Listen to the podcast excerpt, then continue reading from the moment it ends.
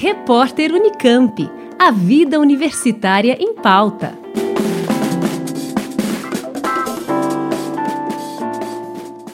Pesquisadores do Instituto de Ciências Matemáticas e Computação da USP de São Carlos desenvolveram uma ferramenta que monitora conversas online de crianças e adolescentes e identifica casos de assédio sexual. O algoritmo utiliza um conjunto de informações sobre o comportamento do usuário e o conteúdo das mensagens para detectar conversas suspeitas e assim notificar os pais. Robson Cordeiro, professor do ICMC e orientador da pesquisa, explica quais indícios são considerados pelo algoritmo ao analisar a conversa. Dentre os principais indícios, nós analisamos o horário em que a conversa aconteceu. Ao analisar dados, nós chegamos à conclusão que boa parte das conversas de assédio ocorre no período vespertino. Ele analisa também se existe uma presença de palavras de cunho sexual na conversa, ainda considerando variações, né? Porque às vezes as pessoas que escrevem, justamente para evitar a identificação automática, escrevem errado a palavra de maneira proposital. O algoritmo também analisa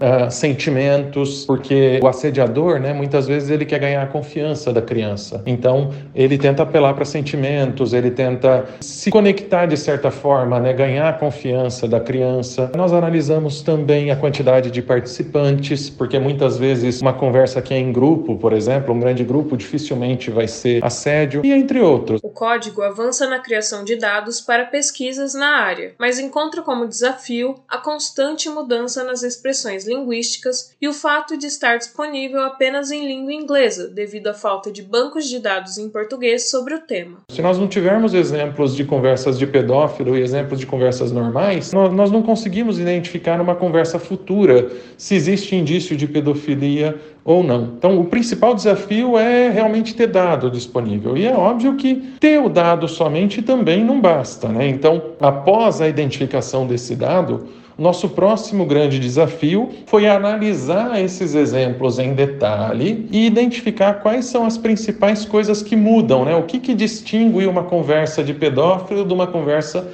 que não é pedófilo. E foi justamente aí que nós identificamos 15 ou 16 indícios que são a base aí do algoritmo, né? Então, a identificação desses indícios foi o principal desafio aí a pesquisa compõe o trabalho de mestrado de Daniela Milão Flores, do Grupo de Bases de Dados e de Imagens do ICMC da USP, e contou com o apoio da Fundação de Amparo à Pesquisa do Estado de São Paulo, da Coordenação de Aperfeiçoamento de Pessoal de Nível Superior e do Conselho Nacional de Desenvolvimento Científico e Tecnológico.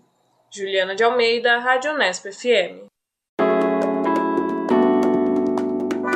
Repórter Unicamp. A vida universitária em pauta.